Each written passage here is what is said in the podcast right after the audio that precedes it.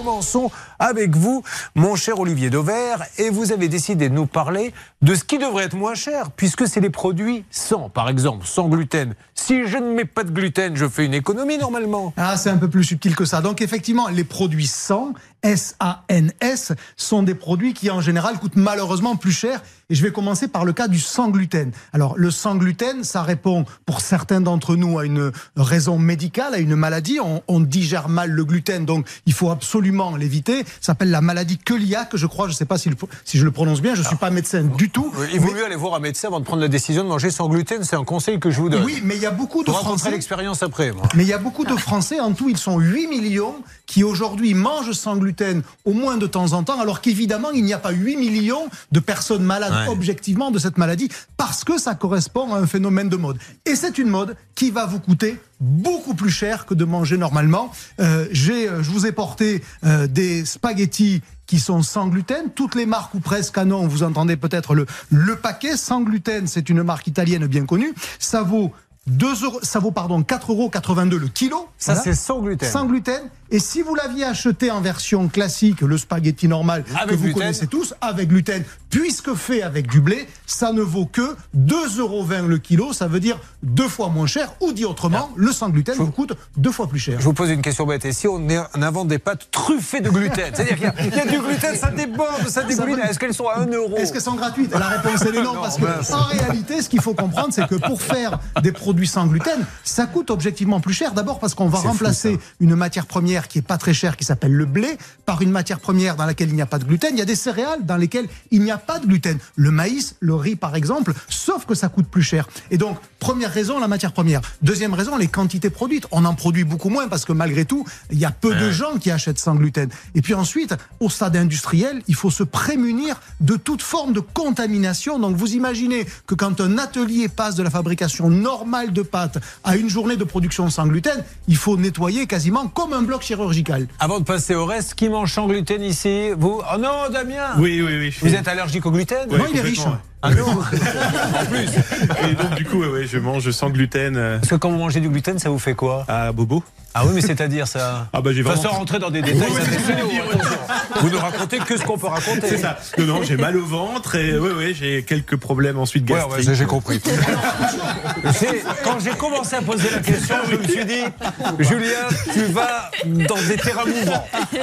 Est-ce que tu dois arrêter ou continuer? J'ai dit, allez, vas-y, tu t'es lancé et je savais que j'allais dans le mur. Plus, c'est que quand vous achetez sans gluten, non seulement ça vous coûte plus cher au kilo, mais on vous trompe un peu quand même parce que les produits sont emballés dans des packagings de la même taille. Ah. En l'occurrence, lorsque vous achetez une boîte de spaghettis de 500 grammes, c'est la même taille de boîte que quand vous achetez des spaghettis sans gluten, mais dans lesquels il n'y a que 400 grammes. Ça veut dire que non seulement ça coûte plus cher à l'achat au moment où vous voyez le prix affiché dans le rayon, mais en plus à l'intérieur vous en avez moins, alors qu'en apparence, encore une fois, il faut se méfier des apparences. Alors là, on a parlé du sans gluten. Maintenant, il y a les produits, je suppose, sans sucre, etc. Expliquez-nous. Et à chaque fois, c'est la même chose. Tous les produits sans sont euh, plus chers. Alors je vous ai pris quelques exemples. On va commencer par le ketchup. Le ketchup, il peut être sans sucre et sans sel.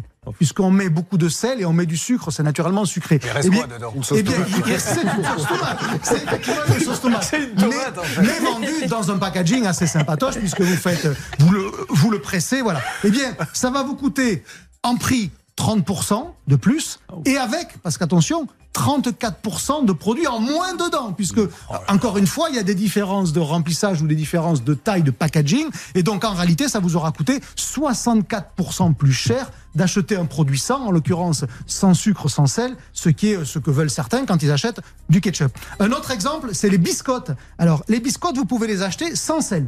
D'accord. Sans sel, ça veut dire que si vous les payez 0,86, euh, la version sans sel, vous achèterez les mêmes, de la même marque, dans le même conditionnement, avec quasiment le même nombre, le même nombre pardon, de biscottes, 1,45€, 68% de plus pour avoir des biscottes sans sel.